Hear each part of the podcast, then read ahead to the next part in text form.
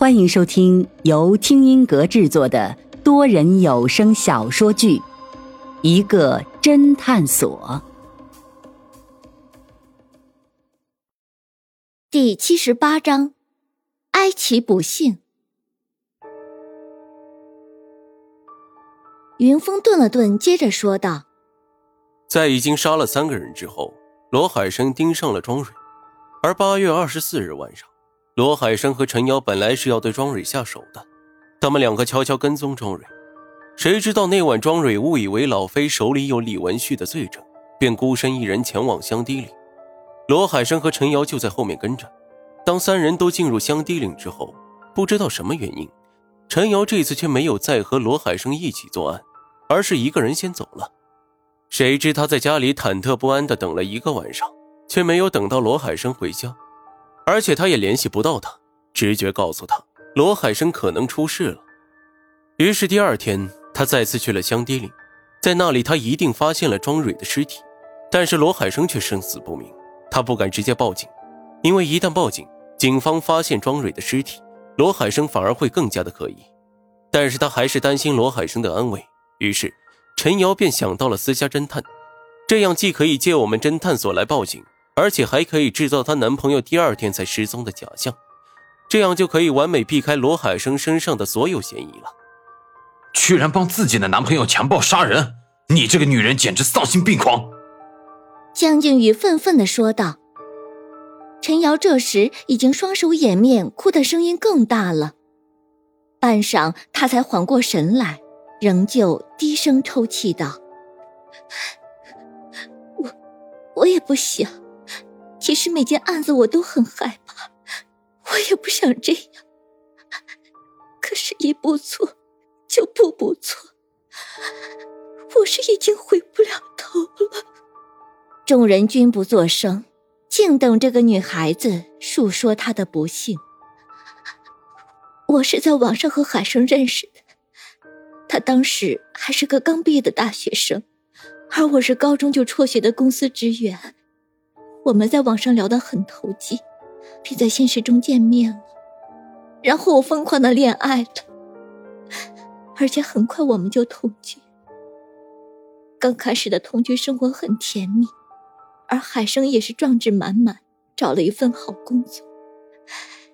可是好景不长，他竟然丢掉了那份工作。之后他又找了好几家公司，却面试也没有通过。失业在家的他，便整天沉浸在游戏上，再也不去找工作。众人不禁都微微皱眉，心想：这个罗海生还真是任性。后来，不知他怎么就突发奇想，说开淘宝店挣钱，而且可以不用去公司上班。于是他便让我从同事那里借了点钱。可我是个打工的。同事们也都很穷，哪里有钱借给我呀？还好我的闺蜜秦娟愿意借钱给我。后来她便如愿以偿的开了淘宝店，专门卖情趣用品。可是她开店的时候还是经常的沉浸在游戏里，有客人要买东西她都不理人家，所以生意一直都不好，入不敷出。而且。他因为生意不好，经常无缘无故的发脾气。众人现在居然开始有点同情陈瑶的遭遇了。我那段时间都不想回家了，就经常下班了去找我的闺蜜秦娟。谁知道一来二去的，却被秦娟的老板马景明给盯上了。他对我花言巧语，又出手大方，而我当时又确实过得不好。所以最终没有把持住，和马景明好上了。众人心里都明白，男朋友颓废在家里打游戏，不务正业，还天天发脾气；而马景明算是事业有成，再加上他有意追求陈瑶，必然绅士风度十足。两下一对比，陈瑶出轨也就是在所难免了。唉，世上没有不透风的墙。我出轨的事情很快海生就知道了，于是他大发雷霆，不但狠狠的打了我一顿，还跑到马景明的公司大闹。后来，我就和马景明断了关系。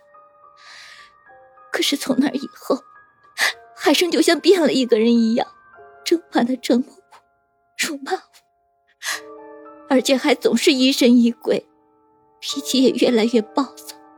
众人这个时候更加觉得陈瑶可怜了，这应该就是家庭暴力了。可是我觉得是我犯错在先，这算是老天对我的惩罚。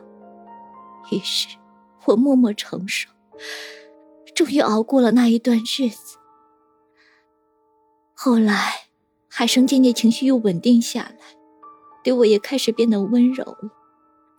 我本以为我们又可以和好如初了，可是，一切又都因为秦娟而轰然倒塌。众人都知道秦娟是第一个受害者，看来一定是秦娟在什么事情上刺激了罗海生。八月六日那天晚上，秦娟约我们一起去吃饭，她先到了我家。那时海生不在，她看到我家这么小，还这么凌乱，秦娟就说我傻，放着马景明那么好的大款不傍，却跟着海生这么个穷小子吃苦。而且，秦娟还开始跟我说她和她的情人的事情，并且嘲笑自己的男友多么无能。她借给我们的钱，都是她情人给的。她男友和她的情人一比，简直就是天上地下。没有想到，我们的谈话都被悄悄回家的海生听了去。果然，正当秦娟说的高兴的时候，海生突然就从后面一把捂住了她的嘴，死死不放手，然后把他给弄晕了。众人明白了，原来秦娟是说了这种话，刺激了罗海生。我当时很害怕，不知道海生要干什么。海生从外面找来了绳子，把秦娟双手双脚都绑了起来。很快，秦娟就醒了过来。他不但没有求饶，反而大骂海生，说海生是个无能的男人，借钱都要靠女人，而且就知道打女人。海生显然被他惹怒了，于是，于是就就一边辱骂他，一边把他把他给强暴了。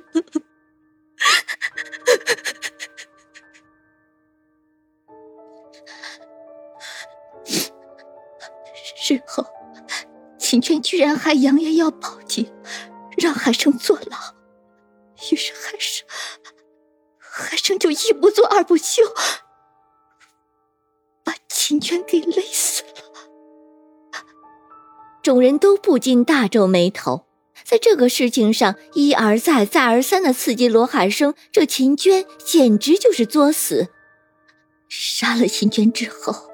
海生居然还玩起了自拍，给自己和秦娟拍了好几张照片，然后便将秦娟的尸体运到荒野处丢了。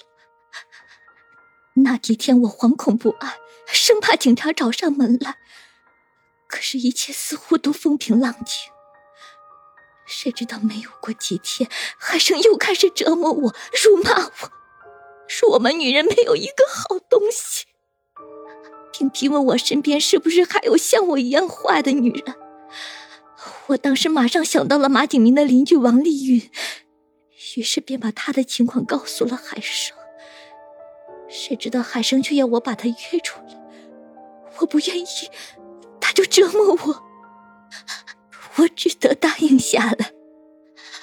后来，王丽云就被他也如愿的先强暴。而且杀掉了。你当时为什么不报警？因为他内疚，他前面出过轨，他觉得对不起罗海生，所以便满足了罗海生的一切变态想法。海生跟我说，这一切都是因我而起的。他每次作案的时候，都让我在旁边观看，甚至让我把过程录下来，说是对我的惩罚。我觉得。他变成这个样子，就是因为他爱我了。对我的出轨不能释怀，所以只有靠这样才能让他的心平静。而且每当他犯了案，那几天就真的会平静下来，不再折磨我。于是，他每次开始烦躁的时候，我便开始给他物色猎物。